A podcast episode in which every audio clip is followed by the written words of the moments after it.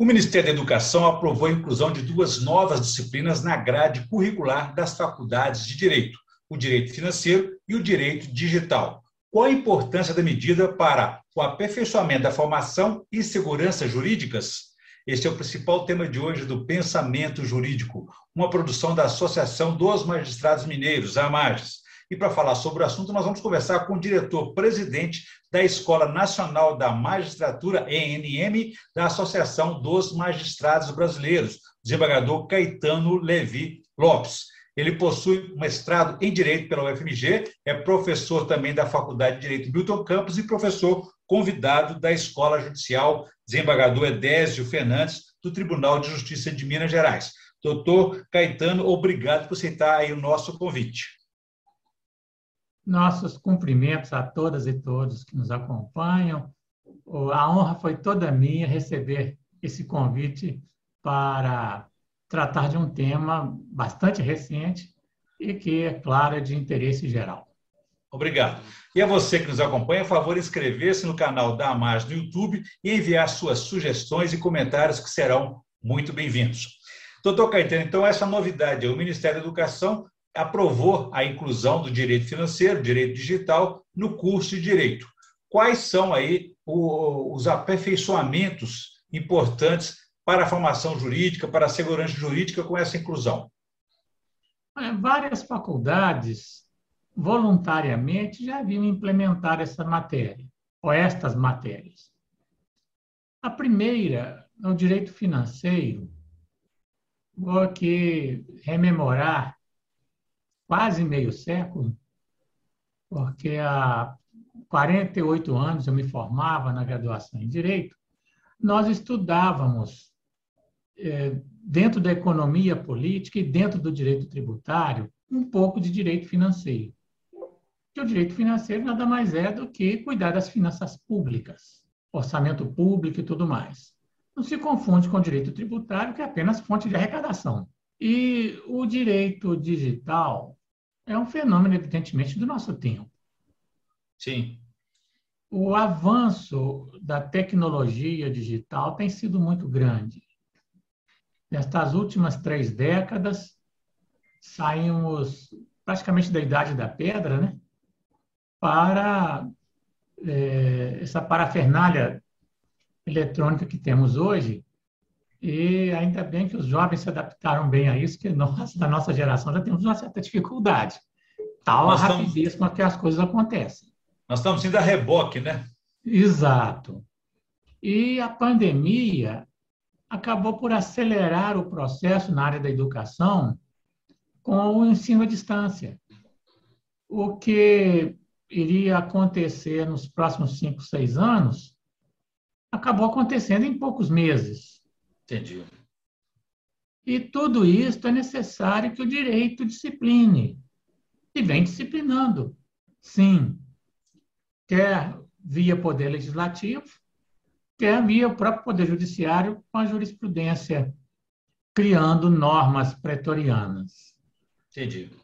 Isso é necessário que passe a fazer parte da grade escolar, porque é irreversível. Uhum eu comparo o que está acontecendo hoje com o final da Belle Époque, no início do século passado. Veio a Primeira Guerra Mundial e nada mais foi a mesma coisa. Não tenhamos dúvida, após a pandemia não será mais o que foi antes. Não vai haver um retorno. E nesse campo digital, eu insisto muito, é necessário que o direito discipline até para que haja segurança jurídica nas relações. Ora, Entendi nenhum lugar melhor do que isso que os bancos escolares, né, para começar a aprender. Exatamente. Agora, doutor Caetano, o que se pretende com essas duas disciplinas? Vamos falar primeiro do direito financeiro. O senhor falou a respeito de contas públicas, né? É importante ter essa, essa visão, essa compreensão. Onde é que ela mostra a sua importância maior? Olha, o curso de graduação, na verdade, ele é um curso bem generalista. As especializações vêm depois para quem se graduou, cada um seguindo a sua tendência, a sua vocação. Mas, é, se no nosso tempo, estou falando há meio século, o fundamental era saber direito constitucional, processo civil e civil, processo penal e penal, agora os tempos mudaram. E há necessidade para formar não só um bom profissional do direito, mas o próprio cidadão, que ele entenda esses mecanismos de financiamento do Estado e de emprego da, da, dos recursos públicos. Não basta é, reclamar, ah, porque essa verba foi mal empregada, ou aquela foi mal empregada, porque o orçamento é isso ou aquilo. Não, vamos aprender a fazer. Nos bancos escolares da graduação em Direito, é o momento que eu diria de aprimorar, porque isso já deveria, inclusive, ser grade escolar do ensino médio. Da mesma forma que direito constitucional é essencial no ensino médio, pelo menos os rudimentos, para se formar um cidadão. Ainda que ele queira ciências exatas ou coisa que vale, ele tem que ter consciência dos seus direitos uhum. e seus deveres. Entendi. Mas também ele deve ter consciência de como o Estado arrecada e onde que o Estado emprega. Agora, é, na avaliação do senhor aí, é, como é que se faz para aqueles que já se formaram, né, que estão na ativa, ser o jurista, seja ele advogado, seja ele até magistrado, isso vai fazer falta ou existe uma formação continuada que poderá ajudá-lo nesse sentido? Então, já a formação continuada, sim. Várias é, entidades de ensino já ministram não só pós-graduação lato sensu, mas até pós-graduação estrito sensu e cursos mesmo de atualização. E hoje, com esta disseminação do ensino à distância, o EAD, tornou-se ainda bem mais fácil. E não é necessário que ele se especialize. Ele pode fazer esses cursos apenas para se informar, para melhor entender como deve ser o funcionamento do Estado no setor financeiro. Muito bem. Até porque tem muitos casos de judicialização da saúde, é uma hora importante de entender um pouco isso, né? Ah, sim. É, a Constituição determina a aplicação do percentual mínimo do orçamento né, para a saúde, para a educação, mas será que é bem empregado? E se bem empregado, mas tem um problema justamente da judicialização? O juiz, principalmente, ele tem que estar informado a respeito, porque ele pode estar criando uma despesa pública extra-orçamentária. Impactar o orçamento, né?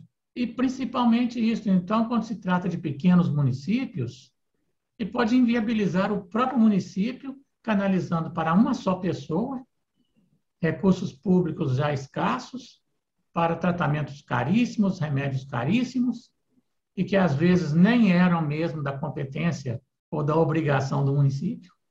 Uhum. Daí é importante entender. Sim. É, Agora, sobre o orçamento.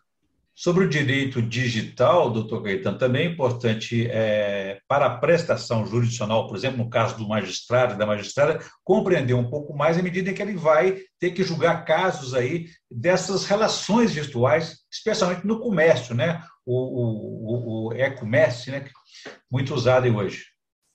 É, eu até lembraria, e foi uma disciplina ministrada recentemente pela Escola Superior da Magistratura do Tocantins, a questão da Lei 13.709, ela é de 2018, entrou em vigor é, em setembro do ano passado, salvo três artigos que entrarão em vigor agora, dia 1 de agosto, que é a Lei Geral de Proteção de Dados.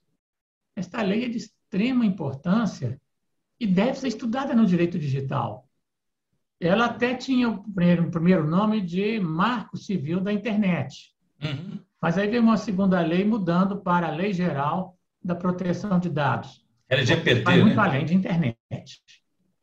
E vivemos uma época de comunicações muito rápidas, circulação muito rápida de dados e quase que descontroladas.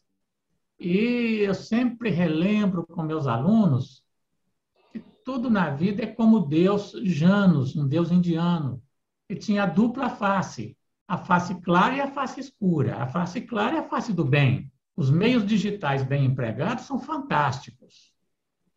Gente, quando um médico realiza uma cirurgia, fazendo três furinhos, quatro, no paciente introduzindo microcâmera, indo lá onde precisa fazer o, a incisão, convenhamos que isso é fantástico. Mas temos também os hackers, né? a face escura. Veja, não, há não muito tempo o Superior Tribunal de Justiça esteve fora do ar. Exato. por uns dias por causa disso. Recentemente, o Tribunal do Rio Grande do Sul. Essa é a face escura. Por isso, tem que ter, sim, um preparo profissional bom, não só para bem empregar esses meios, as normas que disciplinam esses meios, mas também para verificar as sanções para quem prefere uma conduta contrária à lei. Entendi. Doutor Caetano, além dessas duas mudanças, existem outras alterações curriculares e, de forma geral, como é que o senhor acha que deve ser essa formação do jurista? Eu me preocupo muito com a sobrecarga de muitas disciplinas novas e deixando em detrimento do básico. Sem dúvida, disciplinas novas são bem-vindas, mas não podemos perder o foco que um bom profissional do direito tem que dominar as cinco disciplinas que eu disse.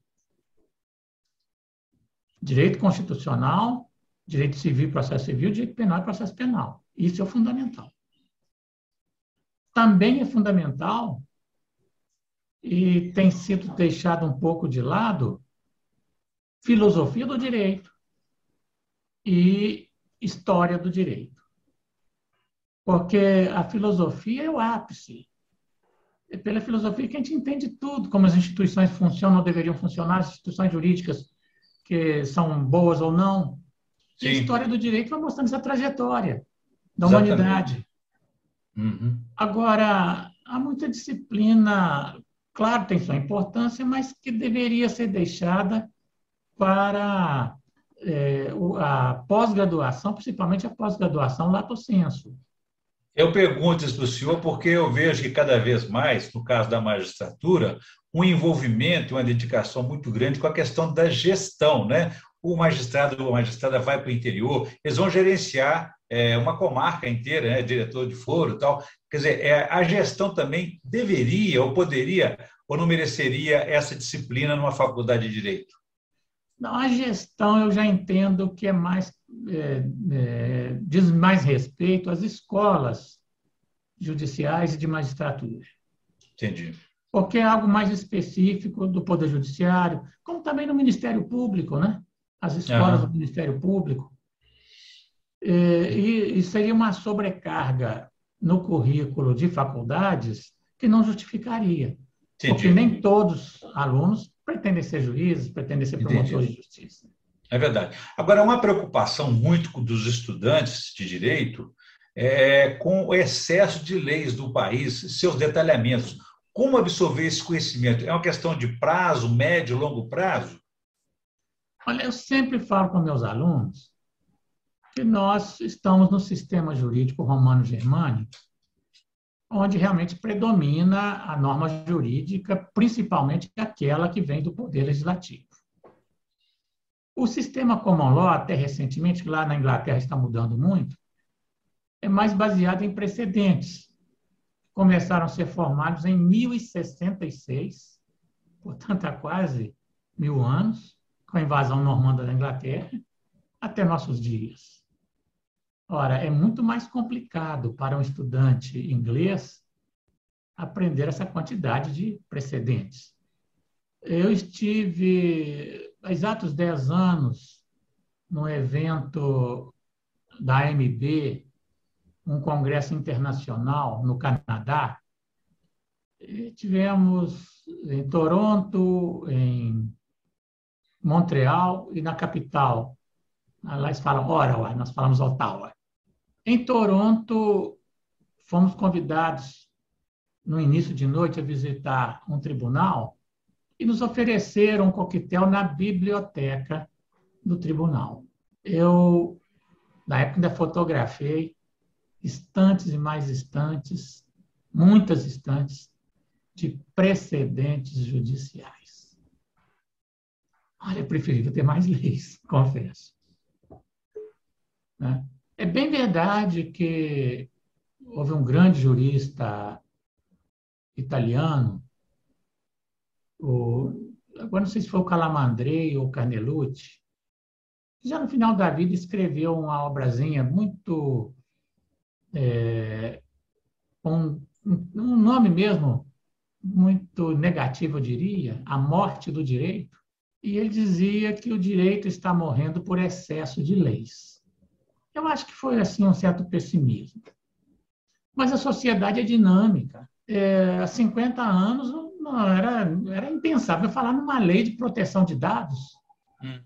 numa lei disciplinando o processo eletrônico. Mas a tecnologia evoluiu, a sociedade evoluiu, é necessário esse tipo de legislação. E além do dinamismo, doutor Caetano, a realidade tem contextos também, né? O senhor, como é, jurista, é, juiz, magistrado de carreira, juiz, desembargador, professor, mestrado, né? Mestrado de Direito que o senhor tem também aí, diretor-presidente da Escola Nacional da Magistratura. O que, que o senhor recomendaria? O jurista ou o magistrado, a magistrada, eles devem se fixar apenas no texto da lei para conduzir um processo, por exemplo, ou fazer a interpretação à luz de uma realidade? A lei é a segurança do cidadão. O parágrafo 1 do artigo 1 da Constituição diz claramente que todo o poder emana do povo, que o exerce diretamente ou por meio de representantes eleitos. Então, no nosso sistema jurídico, a norma básica é a norma legal. Mas a lei, quando o legislador produz a norma legal, produz a lei, ele tem em vista uma situação. Mas daí há 15, 20, 30 anos tudo muda. Veja a nossa Constituição, que é excelente. Mas ela já vai completar 33 anos a função do juiz ir reinterpretando as normas num contexto atual. Fala-se muito em ativismo judicial, é, o juiz criando normas. Bom, o juiz sempre criou norma, na ausência de norma legal. Esse é o primeiro aspecto. Agora, o juiz deixar a lei, a norma legal de lado, para criar uma norma do seu próprio entendimento, eu sei que tem uma corrente aí que defende isto, mas eu nunca defendi porque eu não fui eleito pelo povo para fazer norma. Eu só faço norma supletiva na ausência de norma legal. Entendi.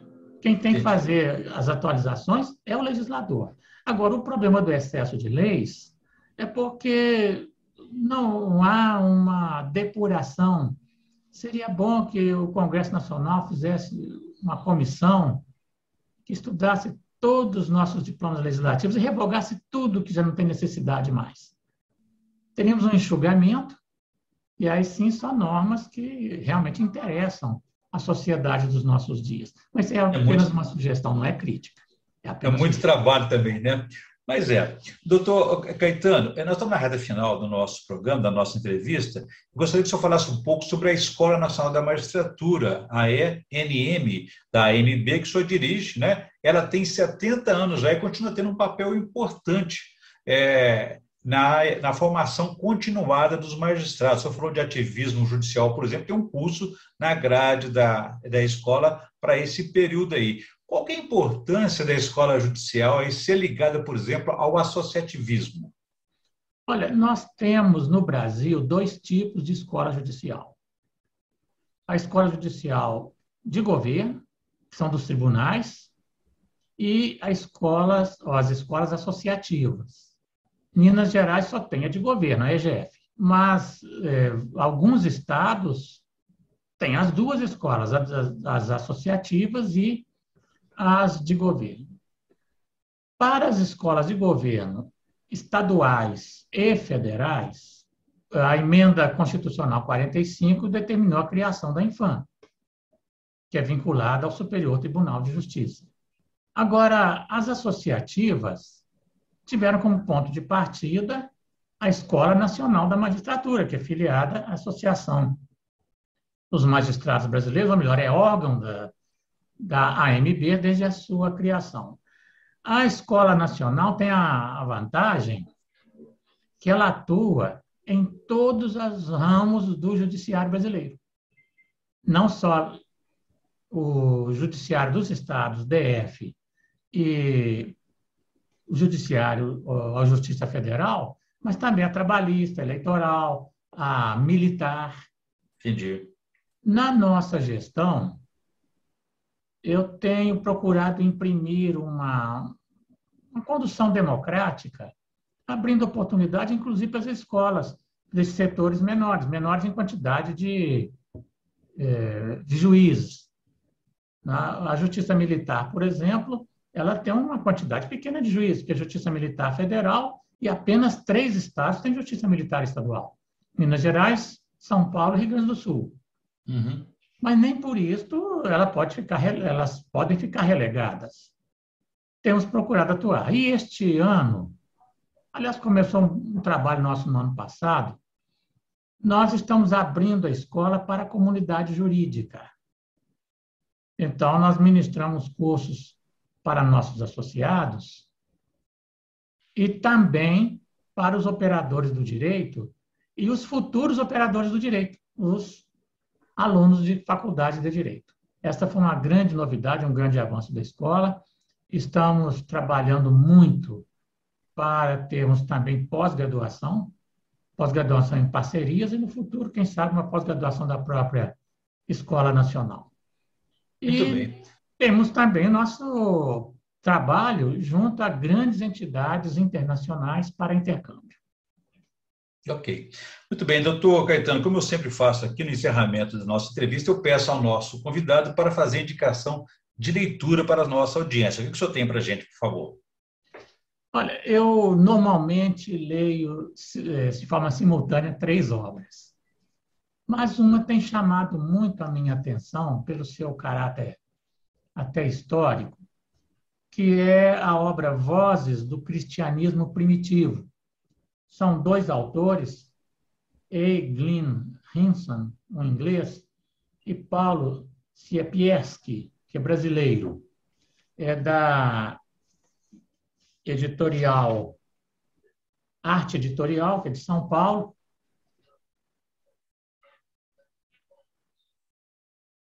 E ela é importante para entender os primeiros tempos do cristianismo e por que, quando chegou na época do imperador Constantino, ela se tornou uma religião oficial.